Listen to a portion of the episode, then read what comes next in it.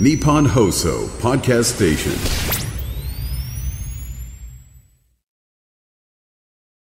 2月14日水曜日、時刻は午後3時半を回りました。FM93、AM1242、日本放送、ラジオでお聞きの皆さん、こんにちは。辛坊治郎です。パソコン、スマートフォンを使ってラジコでお聞きの皆さん、そしてポッドキャストでお聞きの皆さん、こんにちは。日本放送の増山さやかです。辛坊治郎ズームそこまで言うか。この番組は月曜日から木曜日まで辛坊さんが無邪気な視点で今一番気になる話題を忖度なく語るニュース解説番組です。今一番気になってるのはですねはい、えー本番始まる直前に私、自分のツイッター、まあ、自分のツイッターって言っても厳密に言うと私のツイッターというよりは、あの、YouTube の辛抱の旅という旅チャンネル、私が主催している旅チャンネルの、えー宣伝用に作ったツイッターアカウントがあるんですよ。えええー、ツイ、辛抱の旅というツイッターアカウントなんですが、すねまあ基本はこれあの YouTube の番組の宣伝のために作ったんですけども、暇の時に私も時々なんかこうツイートを、まあ今でいうところのポストですか？ポストしてますね。ポストしてたりなんかするんですが。夕飯とかねはい。で、直前にポストしたのがですね、えー今日家を出て、はい。近所の公園をプラプラ歩いてたら、花が咲いてんですよ。で、木の幹がはいどう見ても桜の木なんです。ええ。桜の木の幹って特徴ありますよね。うんなんかあの、ちょっと、なんて表現したらいいのかな。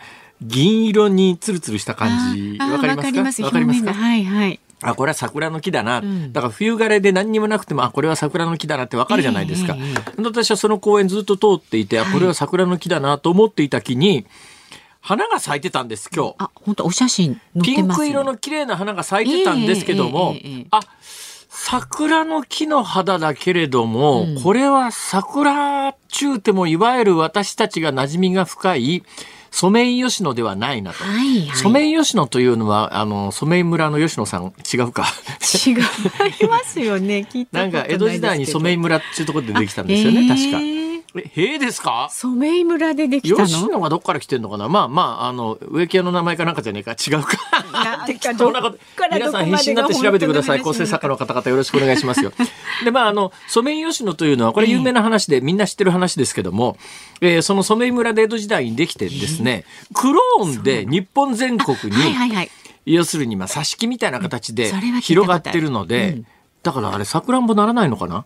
多分。ああ、そうですよね。ねねだから、あの、クローンで、はいあの、はい全国にこう、だから、同じ自然環境、日照時間とか温度が全部同じ環境だったら、同じタイミングで花が咲くんはです。いはい。つまり遺伝上の、えー差異がないですから。だからまあ、あの、桜前線というのが、こう、気温と、まあ、その時の日照時間等によって、ザーッと北の方に上がっていってねうんうんうん、まあ、弘前あたりの弘前って有名ですよね、桜が。はいええあの、弘前の公園で咲くのはこの頃っていうようなことが、あ、えー、染井村だってます。いや、それは知ってんです。それ自信があったんだから、染井村は自信があったんですけど、え問題は吉野ですね。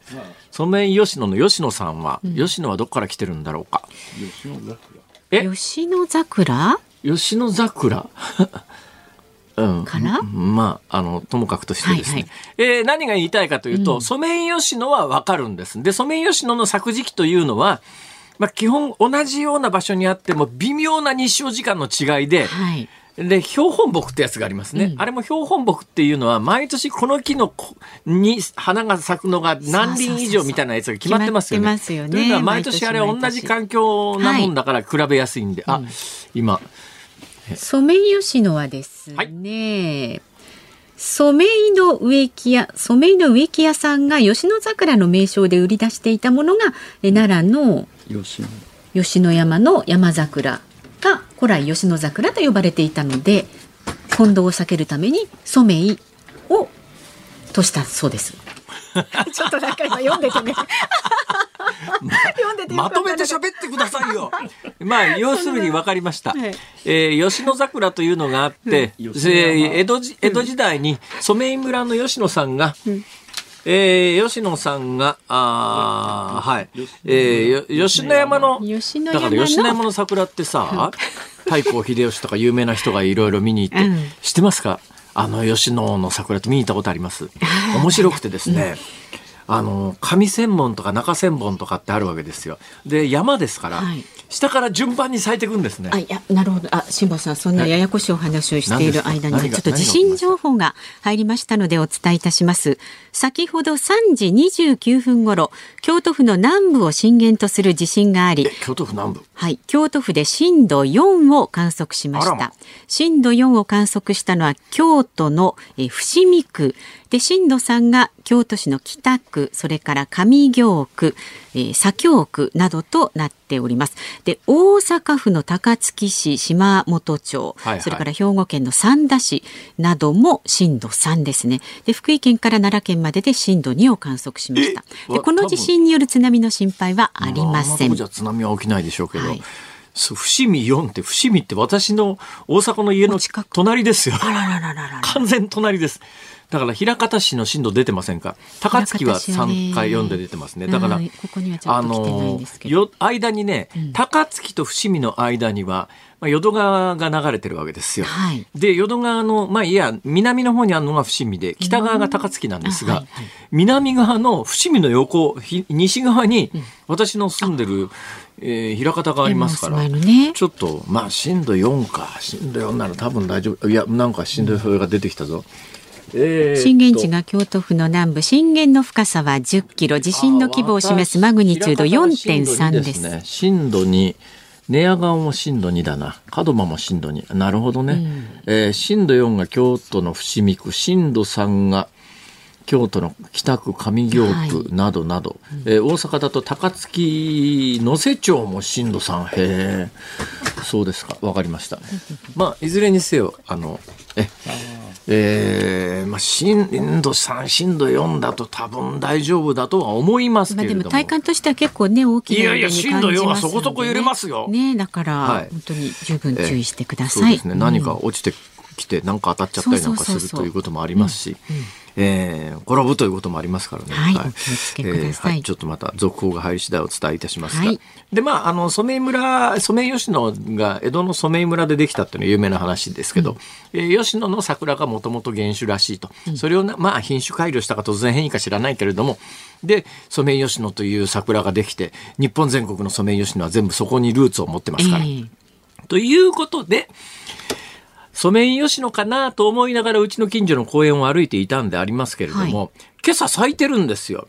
ソメイヨシノがいくらなんでもこんなに早く咲くわけないと。あ、これはソメイヨシノじゃないんだと。別の桜だ。で、実際にこう、花の感じを見ても、ソメイヨシノとはちょっと違うなと、明らかに。だけどなんかの桜系の花であることはおそらく間違いないだろう。はいはいということで、オンエア直前に、えーその写真を私の辛抱の旅というツイッター、だから今でいうところの X のアカウントに上げましたので、これちょっとば申し訳ないけどどなたか番組関係者の方番組のツイートっていうんですか、あに X にリポストっていうんですか、リツイートっていうんですか？リポストします。えーしますので、うん。えーそこ経由でも構いませんので、あのーご覧になっていただいて。この花は一体何かというのが自信を持って、えーあの言える方は教えていただければありがたいなと。あの伊豆の方だとね河河津津桜桜とかね、はい、河津もう綺麗に桜ありますね。河津桜なんか日今日あたり結構ニュースになってましたけど、うん。あれ見事に咲きますね。本当綺麗濃いピンクで、うん、あ今リポストしたあそうです、りがとうございます。ん。え一つよろしくお願いします。その下の。あ。の辛坊さんの辛坊の旅 N のあのポストもぜひご覧になってください。辛坊さんのお腹が見られますので,、でね花と同時に、桜の花が まあいろんな種類によりますけど花が咲くと同時にですね、え私の場合は花粉症のシーズン到来ということはい、で、本当辛く大変なことなってきになるんですけどた。もう。えー今日薬箱の中をガチャガチャ探しておりましたら、正直こんなものを使っていいのかと思うんだけれども、はい。い、つのものかわからない。あれはね、お薬はちゃんとあの賞賞味期限じゃ消費期限を見た方がいいですよ。花粉症の貼り薬ぐらい花粉症に貼り薬があるの知ってました、知りませんでした。咳止めなんかは貼り薬ね、よくありますけどああも。なんかあの胸に塗るやつとか塗るねのとかね。うん。あれスッとして気持ちいいですそがう。いやその薬箱を開けたらですねアレルギー用の貼り薬原理としては多分アレルギー抗ヒスタミン剤っていうはい。アレルギーを抑える薬ありますね、あれだから飲み薬の代わりに貼って皮膚から吸収さすもんだと思うんですけど、うんうんまあそんなにあの容量の大きいやつじゃないから、まあまあ最悪、うん、死ぬことはないだろうと思って 貼ってみました。はいはい。これがね、意外なことに聞きますね。今日実は朝起きてからしばらくずるずるのぐしょぐしょだったんですけども、これ貼ってから、どうもね、噂によると24時間聞くという話がありまして。そうなんです。まああのねこれはよく考えてほしいなと思う方お医者さんに行って相談されてきちっと自分に合ったものを貼ってください。知識として、アレルギー性鼻炎用の貼り薬というやつが世の中に存在するという知識はあってもいいかなと思います。こ。れ使えればとても便利ですよね。だから飲み薬その他に抵抗が、まあ、理由わかりませんけども、抵抗感をお持ちの方で貼り薬なら大丈夫っていう方がもしいらっしゃるとするならば、多分ね薬の成分としては同じ抗ヒスタミン剤で同じようなもんだとは思うんですけれども貼り薬という手があるかっていうやつね、うん。ねちょっとまあ参考にしていただければと思いますねが。辛いシーズン始まりますがそれとあのもう時間が押してますんええ。で、あのもう短くしか喋りませんけれども、はい。えーいつものこの番組でご紹介する、えー、もっとお日本放送関西支局の K さんが、はいえーオンエア前にですね、ええ段ボールに入れた野菜を持ってきてくださいました。ええありがとうございますありが。とうございます。今試案中です。レンコンどうやって食おうかと思って。レンコンはね美味しいですよ。レンコンどうやって食べますかね煮物にしてもいいし。メールで募集して。あレンコンの食べ方とかね美味しい食べ方あればぜひメールでも送っていただいて。レンコンですか。うん。挟み揚げとか好きなんですよ。挟み揚私げ美味しいですね。お肉とか挟んでね。うんところがね、今お肉の在庫がないのと、ん揚げ物はね油が跳ねるから嫌いなんだ俺は そうですか。はいじゃあ煮物にしてください。そうですね、んそう私だけど揚げ物が好きなんですけど、ね、じゃあ揚げてくださいいやでもキッチンが汚れるでしょじゃあ煮てください。なんとかなの時間の無駄遣いですから、本当辛坊さん。先行ってくださいはい、美味しいレンコンね食べてください。さあ、ズームそこまで言うか。この後は昨日から今日にかけてのニュースを振り返るズームフラッシュお送りします。で、4時台は惑星科学がご専門の元 JAXA 職員で、現在月探査情報ステーション編集長の寺園淳也さんに、えー月着陸実証機スリムについて伺っていきます。で、5時台は自民党が政治資金収支報告書のアンケート結果を公表というニュースを取り上げます。番組ではラジオの前のあなたからのご意見、今日もお待ちしております。あなたが気になるニュースなど送ってください。メールは zoom zoom アットマーク 1242.com また感想などは X でもお待ちしております。ハッシュタグ漢字で辛坊治郎、カタカナでズーム、ハッシュタグ辛坊治郎ズームでポストしてください。さあ、そして今日ズームミュージックリクエスト。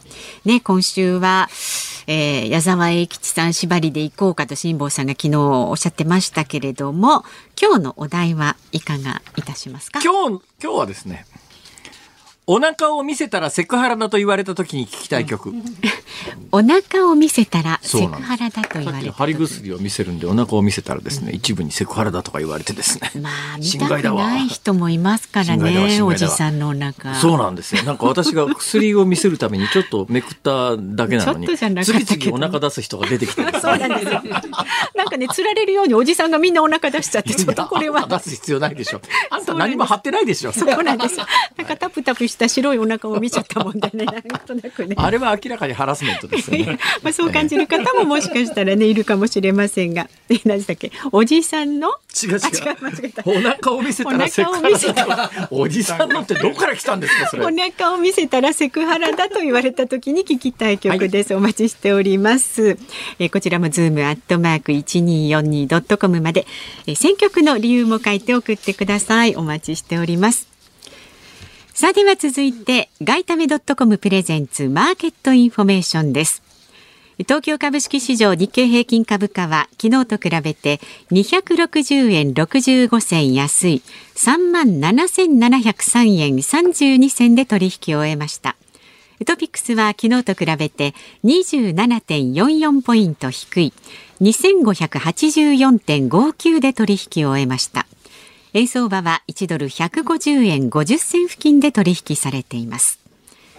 東京市場の円相場は昨日年初来安値を更新した反動で下げしぶる中複数の日本政府関係者による円安牽制発言が相次ぎますとやや円買いに傾きました前日のアメリカ1月の消費者物価指数の結果を受けてアメリカの利下げ観測が急速に後退していますニューヨーク市場では複数の連邦準備制度理事会の高官による講演が予定されておりまして予想ほど鈍化しなかったインフレに対する見解が注目されます。以上外為どっとコム presents マーケットインフォメーションでした。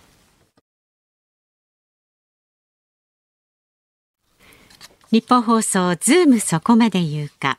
このコーナーでは辛坊さんが独自の視点でニュースを解説します。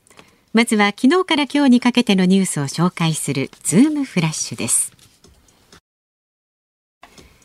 今日の外国為替市場でおよそ3ヶ月ぶりに1ドル150円台と円安が進行したことについて財務省の神田財務官は今朝必要があれば適切な対応をすると述べました。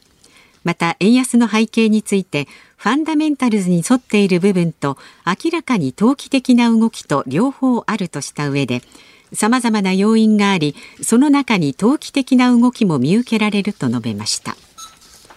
岸田総理大臣は今日の衆議院予算委員会で自民党派閥の政治資金パーティー裏金事件を受けて新たに設置したワーキングチームで党の規則の見直しなどを議論し来月17日の党大会までに結論を出す考えを示しました。医療機関に支払われる診療報酬について中央社会保障医療協議会は医療従事者の賃上げのため初診料や再診料を引き上げるなどとした今年6月からの改定案を今日武見厚生労働大臣に答申しました。医療機関に支払われる診療報酬について厚生労働省は今年6月から人件費などに充てる本体部分を0.88%引き上げる方針です。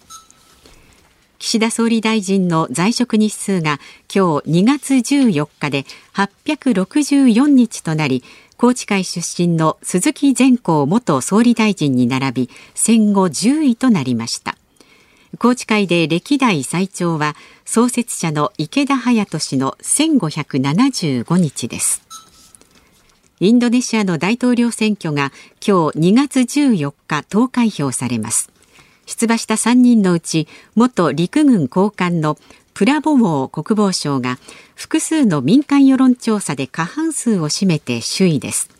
現職のジョコ大統領の長男を副大統領候補として若年層を中心に全世代で優勢です。アメリカの労働省が発表した先月の消費者物価指数は前の年の同じ月と比べて3.1%の上昇となりました。上昇率は前の月から0.3ポイント低下し2ヶ月ぶりに前の月を下回りました。石川県加賀市は一般ドライバーが自家用車で乗客を有料で送迎するライドシェア事業を3月上旬から始めると発表しました。予約と配車には国内で配車サービスを展開するウーバージャパンのアプリを活用します。3月16日の北陸新幹線の金沢敦賀間の延伸で見込まれる観光客の増加に備えます。今日2月14日はバレンタインデーです。昨今は好きなアイドルやキャラクターなどを推す推しチョコなど年々バレンタインデーも多様化しています。オリコンニュースでは毎年恒例の第17回女性が選ぶ恋人にしたい有名人ランキングを発表。1位はロサンゼルスドジャース所属の大谷翔平選手でした。なお日本放送では日本放送ショーアップナイタースペシャルとして3月20日水曜日21日木曜日に日本のプロ野球開幕に先駆け韓国ソウルで開催されるメジャーリーグベースボールの開幕戦 MLB ソウルシリーズ2024ロサンゼルスドジャース対サンディエゴパドレスの2連戦を完全実況生中継で放送することが決定しました。へえそうなんだ。そうなんですよ、えー、ということで、さすが 日本放送を代表するアナウンサーの増山さん。何ですか？しっかり局の宣伝もニュースの中に織り込むという。ぜひぜひで聞いていただければそのニュースの前半になりました、うん。はい、今日2月14日バレンタインデーということで第17回女性が選ぶ恋人にした有名人ランキング、うん、1位が大谷翔平さんだ。と、女性が選ぶ恋人にした有名人ランキングってこんなアンケートいいんですか？だなんかほら、ねセクハラの匂いしませんか？まあセクハラなんというかかなんとかランキングってさ、うんいいのかこれは。いや1位が大谷翔平とかそう。面白くねえな、これ。いいじゃないですか。これはもう誰もが私の手認める。元に1位から9位？9位まで9位までありますけどね。えー、2位が松下洸平。うんもうね俳優さんで歌も歌ってて素敵な方3位、です。平野翔。平野翔さん、あ4位、目黒蓮。目黒蓮さん、スノーマンのね、5位、山田裕貴。はい俳優さんです。いいや、まあこの辺は送で。もね番組してますよ。山田裕貴さん次では面白くないのは。まあ面白くないって俺が言う必要はないな本。当ですよ。関係ないもん。関係ないね。6位、はい。竹野内豊。うん。うんじゃねえよ。えいいじゃないですかなんで？このおっさん年いくつだと思ってんだよって話であ。他全部、まあ、大谷翔平さんにしても若いじゃないですか、みんな。竹野内豊だけね、私すごい違和感感じたのは、まあいいんですけど。池尾寺代表ですよ竹野内豊さん、ね。だって、この人50歳代だよ、もういい。じゃないですか。所沢だよ、それもあそうでしたっけ？まあいいますますいいじゃないですか。う。所沢の50代だよいい。じゃないですか。えで、ー、あさて、はい。もうこの話はいいです。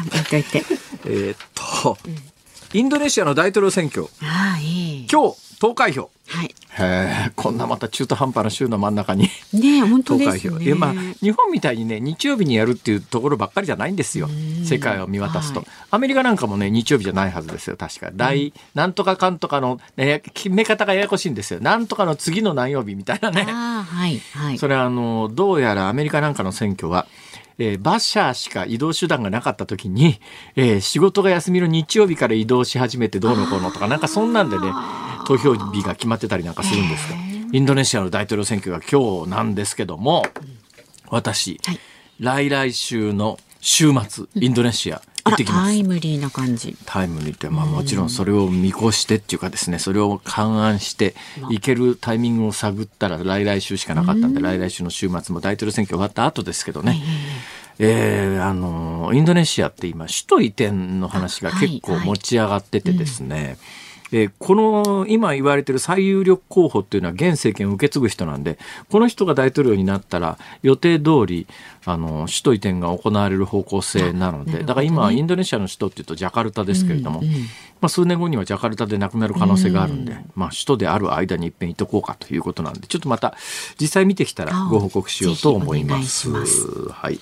えー、20年ぶりに消費税上げ以外で、えー、もう本当に20年ぶりですねあの医療費うんお医者さんのまあなんていうかお医者さんの賃上げのためにっちゅうんですかねだ実際我々が窓口で払うお金もちょっとだちょっとですけどもね引き上げになりますうんって言ってる間に時間が来てしまいました。はい。ズームフラッシュでした。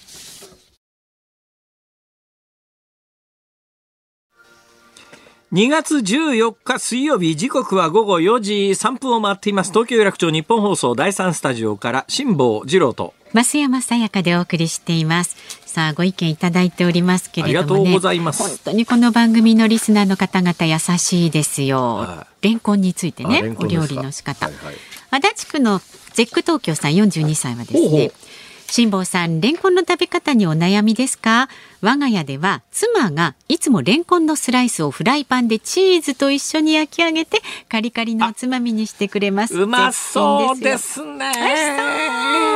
それならあの私油飛び散らない、品ですよ。えーなんか網の蓋みたいなやつ買いましたから。ああ、うん、なんとかこれ大丈夫いけそうですね。はい、ありがとうございます。それからね大田区の48歳のえー、ぎ実家庭片見博士せましさん。何じゃそれ。多分義理のご実家にお住まいなんでしょうね。そうですか。えーご苦労様です。レンコンは短冊に切ってごま油で炒めてナンプラーで味付けすれば風味付きすれば満足度高いお惣菜になほうるほう短冊に切ってごま油で炒めてナンプラーで風味付け。ああ、ねえ。これならすぐできます、うん。材料は全部あります、おおいいじゃないですか、ええありがとうございます。それからまあもう一個レンコンなんですが、はい。広しあ違う長崎の広島人さんです。ほうほレンコンはすりおろしと小さな角切りにして、あキャベツとお好み焼き粉に混ぜて絶品お好み焼きに、レンコンありとなしとでは全く違う美味しさです。油の飛び散りもないのでいいですよ。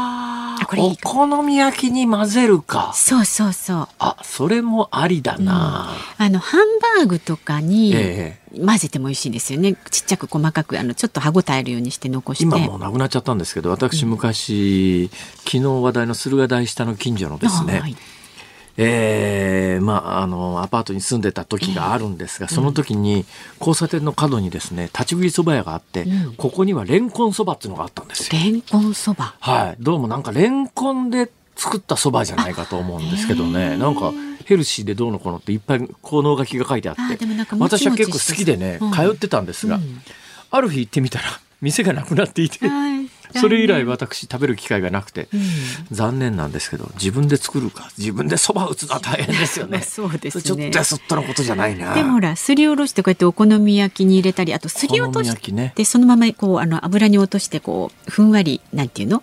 ああレンコンすりおろして油に入れて、うん、そうそうポチョって入れて揚げた感じつみれっぽくなんか,、うん、美味しいふわふわな感じになってそれ美味しそうですか、うん、油はダメです、ね、そうですね。油ダメです。はいダメって え皆さんいろいろ情報ありがとうございます。ありがとうございますね。はい、貴重な情報でした。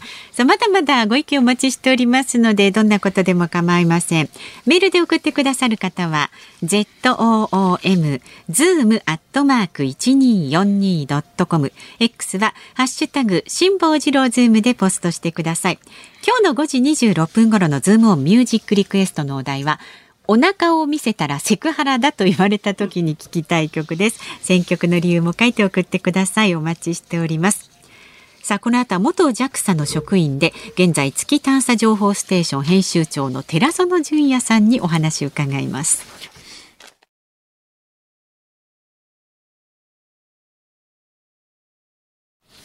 辛坊さんが独自の視点でニュースを解説するズームオン。この時間解説するニュースはこちらです。月着陸実証機スリスリム2月下旬の再開を目指す。今年の1月世界5カ国目となる月面着陸に成功した日本の探査機スリム。現在は着陸地点周辺が夜に近づいて太陽電池の発電が減り機体の電源が自動的にオフになっています。再び十分な発電が可能になる2月下旬の活動再開を目指しています。さあ専門家の方お迎えしています。惑星科学がご専門。元 JAXA の職員で現在月探査情報ステーション編集長の寺園純也さんです。どうぞよろしくお願いいたします、はい、よろしくお願いいたします。よろしくお願いします、はい、私もうちょっと、宇宙飛行士っぽい人が来るのかと思ったら。いらっしゃるのかと思ったら そうでもないですね。そうでも、そうでもないです。はい。そうでもないですね。あの、普通の。割と、割と全体のイメージが丸い感じの。あ、すいません。別にそんなに太ってるってわけじゃないんですけど、イメージとして丸い感じですよね。ここ1、2ヶ月ちょっと体重が増えてましてですね、ちょっと問題が。はい。そうですか。さて、えー、月探査情報ステーション編集長って月探査情報ステーションって何すか？はい。これは、あの、ウェブサイト、ホームページですね。あの、もともと日本で月探査というのは16、18年前か、2007年に打ち上げた、かぐやという探査機があったんです。あったあった、あったあった。はい、で、これの宣伝のために、ええ、当時の宇宙開発事業団ですとか、はいはいはい、宇宙科学研究所が共同で作ったウェブサイトがあったんですが、それを、まあ私がもう一人で増強してしまって、ほうほうで、最後は予算があの、どこからも出なくなったので、私が引き取って、えー、そのまま25年運営してるという、まあ、その月と月探査に関しては、もう、あらゆる情報を集めてこようと。なるほど。俺、それってごめんなさいね。えー、立ち入ったことを聞きますが、経済的にペイするもんなんでしょうか？しません。してません。どうやって飯食ってらっしゃるんですか？えー、あの、あっちこっちで、あの、講演活動をしたり、まあ、あの、調査教育活動とか、そのサイト自体というよりは、あの、副業とか、あるいは、あの、教育とか、もう少しこう、お金が来そうなので、お仕事をしているまあ、まあ、あの、実際に手元の資料でもいっぱい本出してらっしゃいますから、はい、まあ、でも本、こんだけいっぱい出してても、本で飯食えるってもんじゃでもないんですよね、これがなかなか、ね、ないです、ないですね。はい、まあ、本をきっかけに、まあ、あの、先生に来てもらって、なんか喋ってもらおうか、みたいなのだったらそこそこ公演でね。もうその通りでございます。はい。はい、で、まあ、ただ、公演もなかなか1回100万とかいきませんので、はい。橋本徹か、ね。ね、あの、あのクラスではちょっと叶いませんので。そうですね。いや、どういうところがあれですか？公演はどういうところに呼ばれるんですか？学校関係ですか？学校もありますね。あと科学館、プラネタリウム。ね、科学館、プラネタリウムね。はいあと、まあ、最近企業のなんか月探査への関心が高くて、企業さんからその月探査について教えてほしいという講演の依頼も結構来たりしますね。あの、ということはもうご専門は、えっと、やっぱ月なんですか？はい。あの、月ですね。月ですか？はい。なんで JAXA 入られたんですか？え、あの、ちょっと話すると長くなっちゃうんですけどいい。え、あの、もともと専門は月とは言っても、その前の専門って地面鉱物とか地質学とか、はいはあ、よくこう鉱物とか集めてこう箱に入れて鉱物標本とかありますよね。あっちの方が好きだったんですよ。ええコランダム系、高度9みたいな。モースコード9とか。ガリガリコスチャーとか。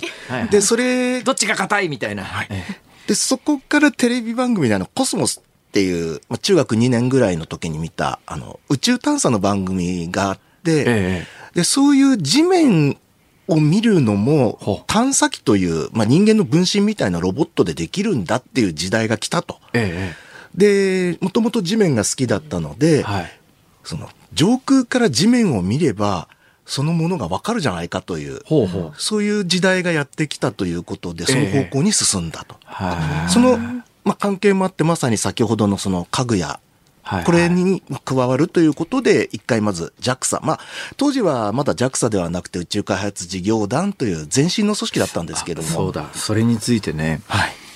聞きたいことあるんですけども、ちょっとまあ、寺園さんに伺うのが適切かどうかともかくとしてですね、私のイメージで言うと日本のロケットって大体2系統か3系統で、まあ大きく2系統で言うと宇宙開発事業団っていうのと、まあ要するに液体燃料のロケットで種子島からドーンと打ち上げるのと、それから東京大学の宇宙研究所っていう、え鹿児島から打ち上げる固形燃料のロケットと、大体2系統かなっていうイメージあったんですが、今 JAXA に一本化されたじゃないですか。えー、あ、なんでなんですか？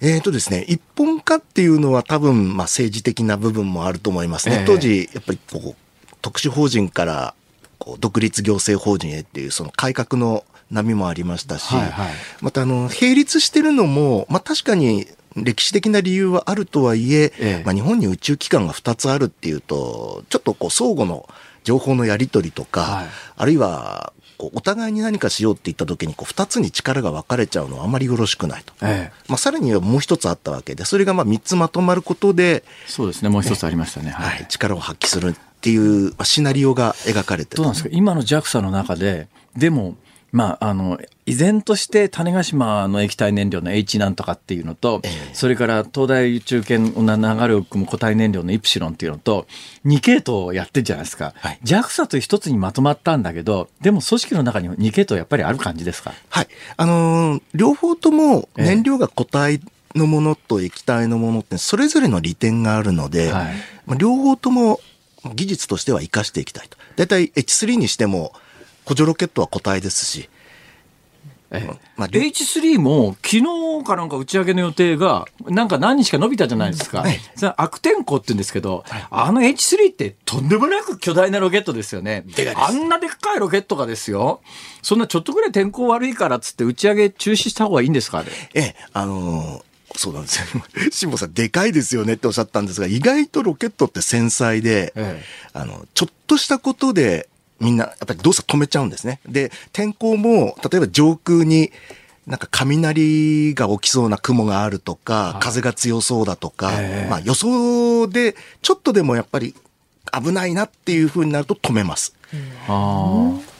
そういうところは、あの、すごく繊細だし慎重ですね。それで言うとね、あの、まあ、JAXA のロケットの性能は、まあ、あの報道される程度は知ってます。えー、ただあの、北朝鮮のミサイルってあるじゃないですか、えー、あれって上空6000キロとか上がるじゃないですか、はい、ホリエモンロケットって、なかなか100キロ圏突破できないですよね、なんか、なんいくつか飛び突破しましたけど、えー、そうすると北朝鮮のあの6000キロまで上がっちゃうロケットって、すっげえ性能じゃないかと思うんですが、専門家から見てどうなんですか？うん。私自身はあの、まああそこが積極的に情報公開してるわけではないですので、えー、こう、どんな中身なのかっていうのはわからないんですけど、はい、とにかくすごく改良を繰り返してるのと、えー、金ありますね、きっとね。そのお金つぎ込んでるのかなやっぱり、あれですか、金と性能は比例しますか？まあやっぱり技術者と、まあ、技術に対するお金って重要かなとは思いますね。あのい、いっぱい聞きたいことあるんですけど、一つはですね、1969年にアポロ11号月に着陸しましたよね。私、あの時のあのテレビ放送、生中継でずっと見てたんですが、その後、なんか多分世界人口の1割ぐらいの人はですね、あれはハリウッドのスタジオで撮ったんじゃねえかとかっていう都市伝説みたいなやつがあるじゃないですか。えー、そんなのを一発で否定するには、今月探査機を送り込んであの時にアポロ11号が着陸したところの横に降りて着陸船の下を映像で映像で見せたら一発でその手のデマは吹っ飛ぶのになんで誰も同じとこ行かないんですかね、うんまあ、ただそれをやってもですね多分否定する人は、いや、その写真は、あの、そういうことを企てたアメリカが打ち上げた探査機だから捏造してるんだとか。いや、だからそれ日本がやりましょうよ。まあ日本がやっても、あの、同盟国だからって言われるかもしれない。まあ、あのー、否定の仕方はいろいろあって、ええ、実際にもあの、アメリカの探査機が上空からアポロの着陸点の写真を撮って、はい、もう思いっきりそのアポロの着陸跡とかを撮ってますし、え、まあ、今回のスリムもそうですけれども、ええ、まあ、月に着陸すること自体に何か問題があるわけではないと。え、まあ、それに、まあ、それだけのことをこう逆に捏造するとしても、アポロって人間が40万人関わっているので、誰からもそんな、いや、実はやってませんでしたって話が 出てきたわけではないですから。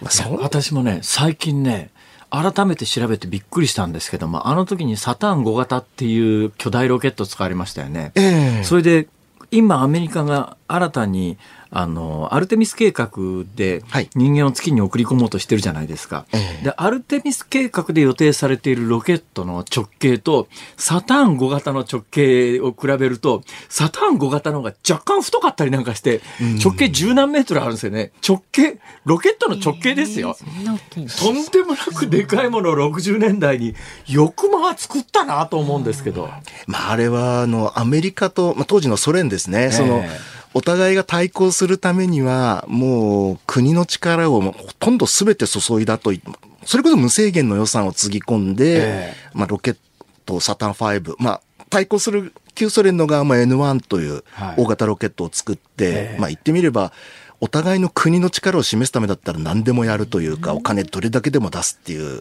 ことですね。まあでもそっからですよ。もうかれこれ55年ぐらい経つわけですよ。ね、55年経って、まあ私なんか子供の頃は当然普通に宇宙旅行に行けて月にも行けてると思ってたのに、そんな気配全然ないじゃないですか。はい。これまたお金の問題ですね。はあ、その国同士が戦うってなれば国の予算が無尽蔵につぎ込まれますけども、ええ、まあそれが終わっちゃうとお金誰も出さないよねと。で、月に行くのも、今までは、まあ、行ったって灰色の世界だし、ええ、まあ、砂みたいなところに降りたって面白くないやって、そんなとこに行く金は誰も出さないって言ってたんですね。はあはあ、ところが、90年代、まあ、今から30年ぐらい前ですけれども、え、月に水があるらしいっていう話になって、そこから状況が変わってきたんですね。月に水があるんですか？らしい。あのー、掘って見つけたっていうわけではなくて、ええ、そのまさに上空の探査機ってやつですか。これが見つけたので、まあ、一応あるらしいそれはどんな形であるんですか？あの液体の水として存在するんですかね？えっ、と今一番考えられてるのは氷ですね。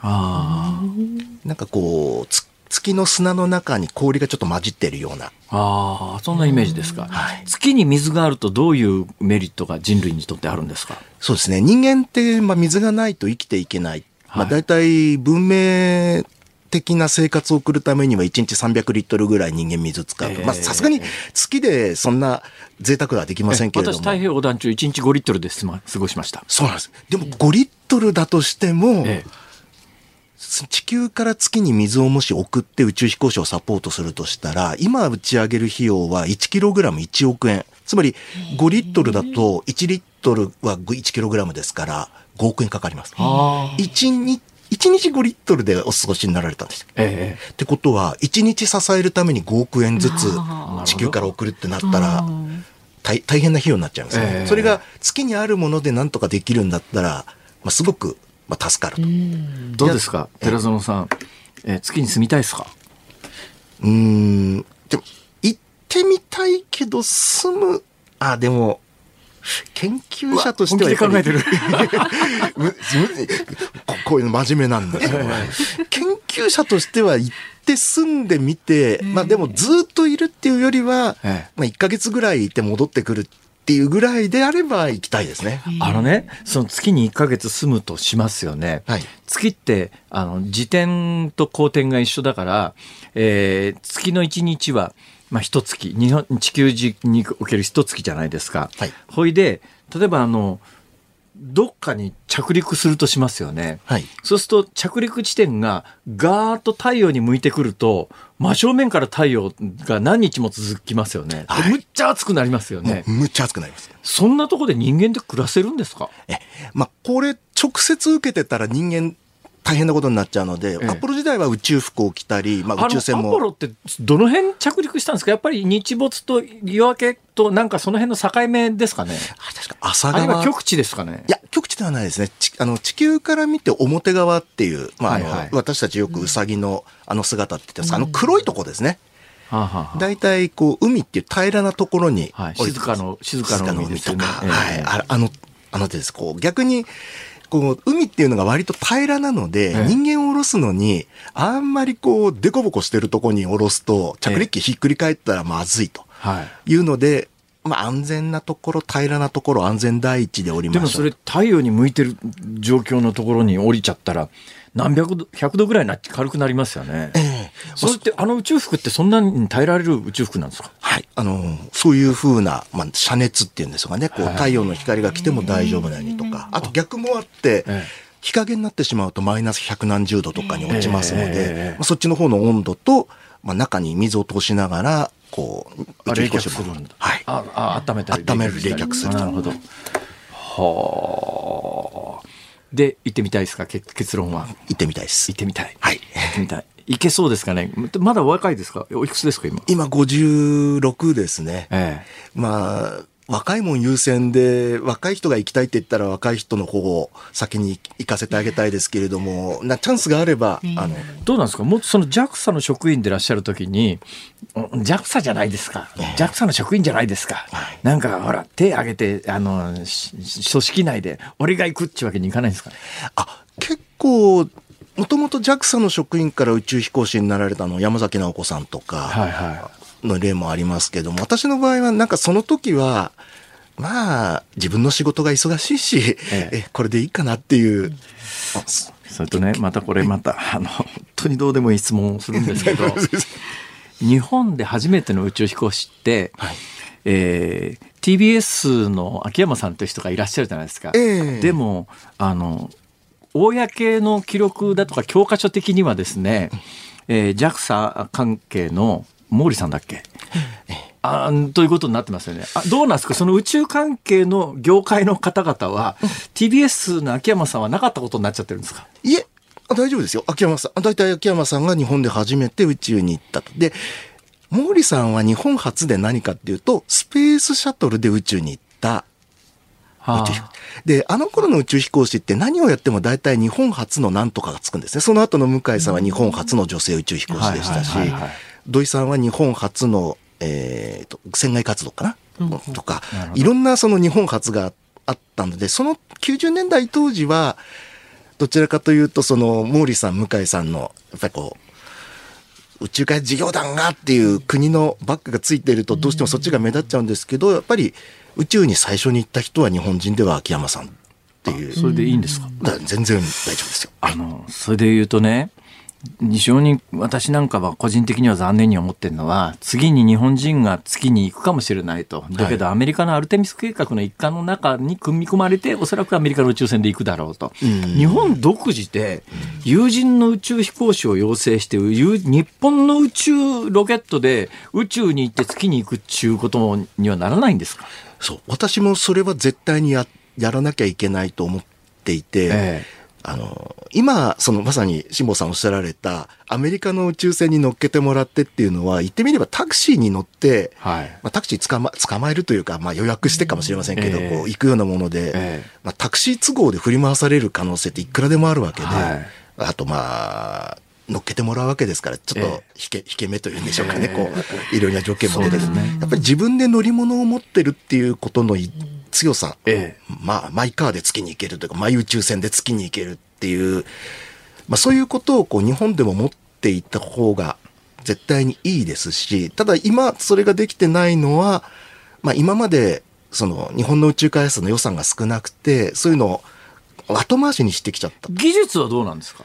あります。あのー、今、宇宙開ああの JAXA でもあのそういう有人宇宙船につながる技術の開発はしていますし、ええ、あとあの国際宇宙ステーションに今希望実験棟というのがついてますのがあれも海外の人からすごく評判がいいと。え、でそういうこう生命維持施設っていうんですかね宇宙に滞在する施設は結構日本の技術秀でてる部分がありますんで技術は決してないわけではないというどころか結構ことは予算の問題ですか？あと金です。いくら予算つければいけます？10倍ぐらいいってほしいかなっていう。10倍だといくらぐらいなんですか？今日本の宇宙予算っていくらぐらい今ですねえっと3000結構ここ56年で一気に額が増えて3000億ぐらい。3000億。でももう一つまあ、じでも10倍いってしまうと NASA ぐらいになってしまうので、あまあ、数倍レベルにしておきましょうか。1兆円欲しいですね。1兆円あったらいけますか？そうですね。JAXA があの、民間企業に今度あの、10年間で1兆円の基金、あの、ファンドですね。これを作るっていうのがあって、まあ、こういうのを使って、まあ、アメリカのスペース X のように民間の宇宙船で有人宇宙船を開発するとか、そういうような手も。言ったら、あの、イーロン・マスクのロケットって、ドーンと行って、なんか一段目また自分で戻ってきて、垂直に立って降りるじゃないですか。とんでもない技術ですよね。いや、あの絵最初に、あの絵というか、あの映像最初に見たときに、ええ。なんか僕は間違ってるんじゃないかと思って何回も見返しました。専門家が間違ってるんじゃないかと思った。えなんかだ誰かビデオの逆回ししてるんじゃないかいやそれぐらい衝撃でした。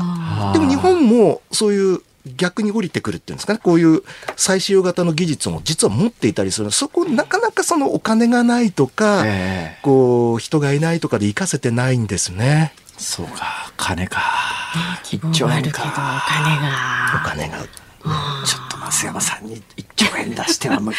辛坊さんがお出しになる方が近道じゃないですか、ね、ちょっとだけ無理かな。あと9999億ぐらい無理か？なあ1億円出せますか？いやいやそういう計算ですか？早いですねさすがに。いやいやいやいや。いやいやいやいやいや。いやえあの大変楽しゅうございましたが時間が来てしまいました そんなことを聞かないうちに終わってしまいました またお願いします、はい、またはいまた参りますあの月の裏側にナチスドイツのヒットラーが住んでるって映画見たんですけどありましたね いや、そういう話大好きですので、またちょっとこれも。お願いします。伺いて。宇宙人の話を教えてください。かしこまりました。今日は月探査情報ステーション編集長の寺園純也さんでした。どうもありがとうございました。ありがとうございました。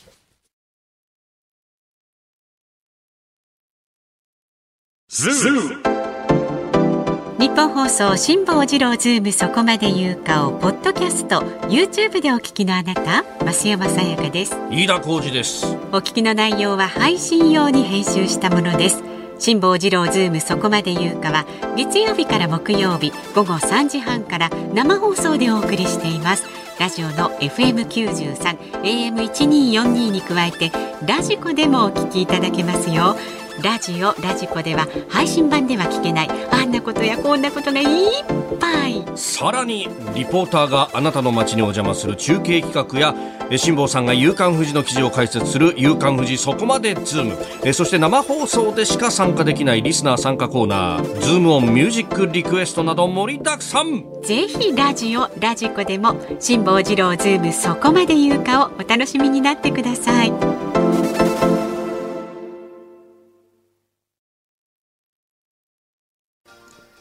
2月14日水曜日時刻は午後5時を回りました。こんばんは辛坊治郎です。こんばんはニッポン放送の増山さやかです。さあこの時間はズームミュージックリクエストに寄せられたメールご紹介いたします。皆さんありがとうございます。今日のお題はお腹を見せたらセクハラだと言われた時に聞きたい曲です。まず青梅市にお住まいの東京メトロン星人さんはですねえー、腹見せ文句言うべきかファラミセモンクベキー、ファラミモンキュベイビー、ファンキーモンキーベイビー ということで、ファンキーモンキーベイビーお願いします。まあ、先に曲ありきでよくそこまでこじつけましたね。本当考えましたよね。ありがとうございます。それから49歳、北海道札幌市 TL125 さんは、約束通り、ね、矢沢永吉さんの曲、キャロルでやりきれない気持ちはいかがでしょうか？冷えたら大変ですからお腹はしまっておいてください。ありがとうございます。それから葛飾区風の谷の葛飾さん62歳は。葛飾なんだ。そう。お腹といえばボディということで矢沢永吉さんサムボディーズナイト。皆さん忖度していただいてありがとうございます、えー、勝子さん男性の方浜松市の方はですね。80年代にシングル発売されたノリノリの名曲ですがこのジャケット写真今ではちょっと問題になりそうなぐらいのバストアップです。お腹の写真でセクハラどころではありません。ぜひご覧になってみてくださいということでサザンオールスターズでボディースペシャル2あったような気がする、うん、はい、えー、こちらは新八さん八王子市62歳男性ですザ・スパイダースのあの時君は若かったを聞きたいですね、えー、昔は僕も若かったのでスリムな体型でお腹もぺったんこ。セクハラだという若いあなただって30年経てばお腹ぷっくりになりますから一緒にこの歌を聴きましょうよと。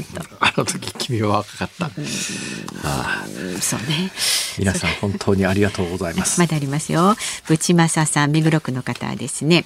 お腹を出したらセクハラだと言われた時に聞きたい曲は腹を出したらセクハラ腹出し原田真二。原田真二。ティーンズブルースお願いします。そしてお気遣いいただいているラジオネームが60歳神奈川県の辛坊さんと竹野内豊さんが大好きな60歳さんは。共に人類であるということは間違いません。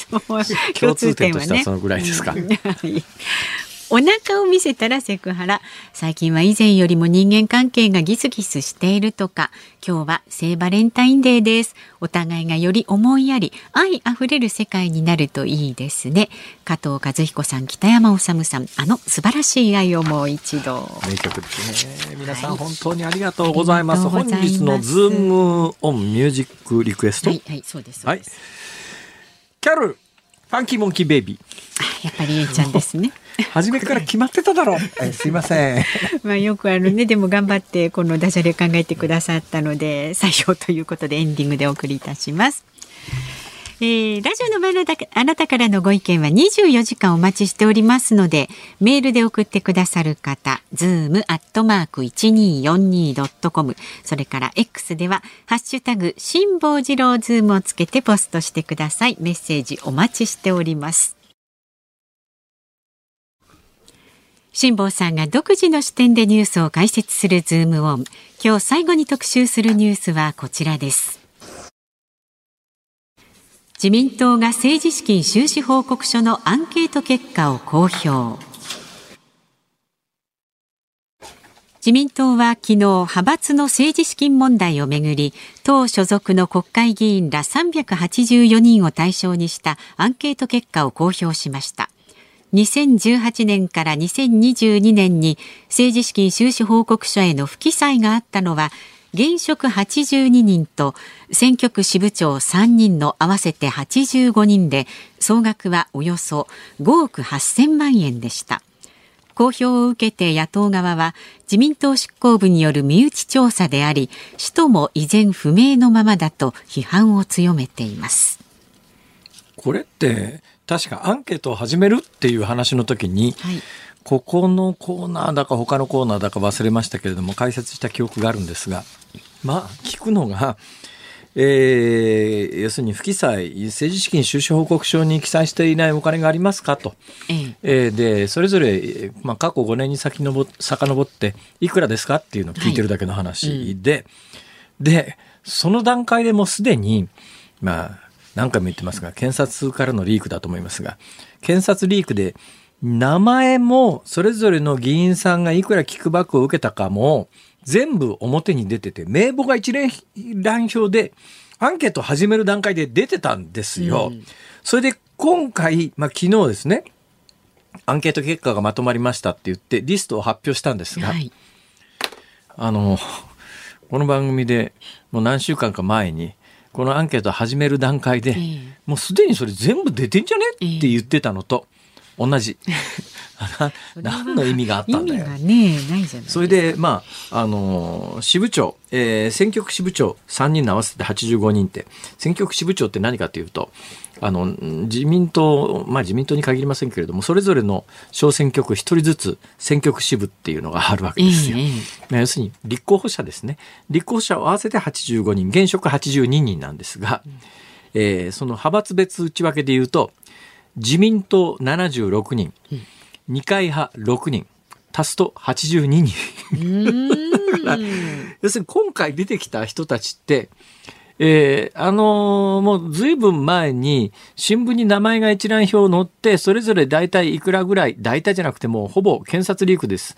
あの正確な数字が出てたやつと、えー逆に言うともうその段階で新聞に名前が載って金額も出てるから隠せなかったからごまかせないです、ね、ごまかせなかったから、その部分も報道されてる金額書いて報告しちゃおうかっていうので、うん、えー、その時に名前が出ていなかった全く新しい人っていうのがゼロ。ゼロ。ゼロってどうよゼロって。結局のところまあ、私がこの番組で数週間前に申し上げたようにいやもうすでに新聞に名前も金額も出てるし今更それ同じこと聞いてどうすんのっていうあのその通りの結果になりましたと。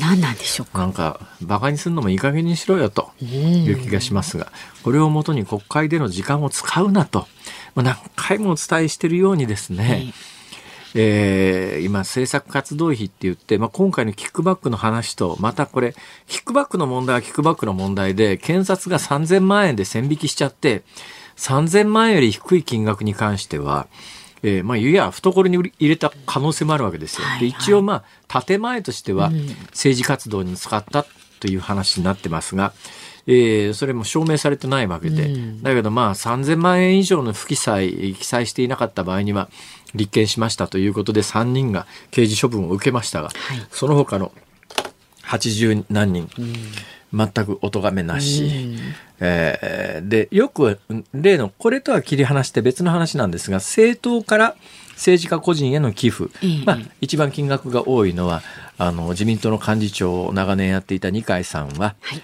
えー、一昨年の暮れの段階で48億円。去年幹事長を辞めるまでの金額を全部合わせると50億円近くを政党から支出を受けて、1円も何に使ったか明らかにされてません。よくあの書籍代書籍代本題で3500万円っていうのは、あれまた別会計の話ですから、あれは二階さんの個人の政治資金管理団体から本3500万円分買いましたっていう報告があって、これに関して言うと資金管理団体なんで何に使ったかを表に出さなきゃいけないんで、これについては本題ですって、嘘か本当かはともかくとして、それについてはまあ、あの、使途が一応明示されたわけだけれども、例の政党から政治家個人に向けて二階さんがまあ約50億と言われている金額に関して言うと1円も何に使ったか。でこれに関してねよくあのネットなんかでも、まあ、新聞の書き方が問題なんだけども、えー、政治活動以外のものに使っているという場合にはそれはえー、所得になりますから税金がかかりますと。いう話がよく新聞に出てるじゃないですか。はいはい、あのねそもそも何に使ったか一切証明しなくていいわけだから、追求しようがないわけですよ。そうですね。懐にないだ自分で、んああ50億円等から受け取って25億円懐入れちゃいましたって言ったらそれは所得だからそこ税金かけようかって話になりますけど、制度上それ表に出せなくていいいや全額政治活動に適切に使いました。であの岸田さんも答弁で、えー適切に使われたものと認識しておりますはい。どこに使われたか分かんないのにどうやって認識すんだよ。ねそうですよねって思わずツッコミを入れたくなりますが。これあの脱税で上げられる可能性は残念ながらゼロです。あ未だかつてこれが脱税で摘発されたという例はありません。まあ、今までなかったからそれでいいとは言いませんけれども、じゃあ税務当局や検察当局がこれに関して、いや、50億円の使途不明なんだから、えー申告何に使ったか明らかにしないと、えー税金かけるぞって言ってもおかしくない事案なんだけれども、過去の慣例と日本の検察、う税務当局の温度、温度、温度、温度環境というか、なんというか、微妙なとこですが、え、これが、あの、脱税で摘発されることも、課税されることもありません。納得いかないよね、これ。納得いかないでしょうね。本当だよ。俺なんか本当に飛行機買えるぐらい納税してるっちゅうっていつも言いますけどね。うん。まあ、私がいくらね納税してるかは ともかくとして。ともかくとしてそう思ちょっとやっぱりっちゃいますよね。日本の政治家、制度作るときにね、お手盛りが過ぎますね。うん例のあの、文書なんとか費ではいはい名前変わりましたけども、国会議員全員毎月100万円、えー何に使ったか、一切明らかにすることなく、まあ、税金もかからず、社会保険料も払わず、えー給料に100万円ずつ上乗せされて支給されていてっていう、はいこんなお手盛りないだろうと思うんだけど、まあ、言うや法律制度を作るのが国会議員の仕事ですから、そういう法律制度を国会議員は自分で通しちゃうわけですよ。これをお手盛りと言わずに何をお手盛りと言おうかって話で。そうだな。こうなったらもうしょうがねえな。国会議員目指すか。おちょっあとまたこれネッ。ト記事になっちゃいますよ。ほら、握手できないから。ああ、これね握手とかハグができないとなかなか政治家の方っいやいや、て難しい。ハグできなくても、僕は昭和20年代の生まれですからね。ハグなんていう習慣はないんです。ハグをした。嘘です、それは。っておっしゃってる方もいましたそれ以外のことは全部記憶にありません。はいはい。いい商売だな本当にね。まあいろいろな不満も残りますけれどはいも、はいもうやっぱりキャロル聞いてすっきりしよう。エンディングでお送りいたします。ズームオンでした。ズームオンミュージックリクエストをお送りしたのは東京メトロン星人さん、足立のマッサンさん、小日正さん、ゼック東京さん、恵比寿の黒生さん、小水あずみさん、梅干し小僧さん、矢沢し吉さん、8人の皆様からのリクエストです。キャロル、パンキーモンキーベイビー。うん、懐かしいっちゃ懐かしいですね。そうですえね。ー、1973年の曲だそうです。はいはい。まということは、50年前。またもうって間違いないですよね。まあえっ、とそういうこと1973年だからですね50年前ですよね。そういうことですよ。いやー、A ちゃんすげえな。ねえ、だってこの間ずっと A ちゃんのままで A ちゃんはいらっしゃるんですすもん。ね。キャロルの頃から A ちゃんですそうね。そうそう。えー当時ね、銀座ナウっていうテレビ番組が来ま。したね。知ってる？知ってますよ。銀座ナウ？銀座ナウ銀座なな違うか。えっとあれ千田光夫さん違うか。千田光夫さん出てなかった？かな？出てた。そうですそうです。で 出てた そうですって。覚えてる人は覚えてる。そうですね。んなはなは。もうね、えーそうわからない人もいると。はい。そうですか。あれから50年か半。世紀はあっという間ですよね。こう考えるとね。大人になりました。はい十分な大人ですね。いや、あのね、お腹に貼ってるテープ。あ、ええ。あれ、一体何のためにああいうものが開発されたかっていうのが分かりましてね。はい。あの、まあ、ご高齢その他で、飲み薬のアレルギーの薬をええ。飲めない人いるじゃないですか。飲食そのもの全部禁止みたいな。水も飲めないっていうようなケースの方に、まあ、要するに高アレルギー剤というのを、まあ、普通だったら蛍光で口から入れるのを、入れられない人のために、開発されたらしいですよ。そもそもはそうなんですか。ものがありますね。だから私別に普通に薬飲めるからお腹に貼っとくことはないんですけど、今日はまあ一応ネタということで。まあ、でもね便利なものだと思いますよ。まあ、まあそうですね。はい。ということでございました。はい。お聞きの日本放送、この後5時30分からは伊集院光の種。今日のメールテーマは祖父と祖母だそうです。今日のパートナー、箱崎みどりアナウンサーです。6時からは鶴光師匠、お美和子様の鶴光の噂のゴールデンリクエスト。明日の朝6時からの飯田浩二の OK 工事アップ。コメンテーターは、先日ね、この番組にもご出演いただきました、キヤノングローバル戦略研究所主任研究員の峯村健司さんです。政治資金問題をめぐる国会、インドネシア大統領選挙について取り上げます。明日の午後3時半からの辛坊治郎ズームそこまで言うかは、飯田浩二アナウンサーです。ああそうですね、はい、飯田さんにはぜひ、あのですね、うんはいえー、高知会出身の首相として歴代第2位に、鈴木善光、鈴木善光さんを抜いて歴代第2位になったということについての感想をね、しっかり聞いてみようと。聞いてみましょう。はい。それは岸田さん？はい。以上、ここまで辛坊治郎と。松山さやかでした。明日もどうぞよろしくお願いします。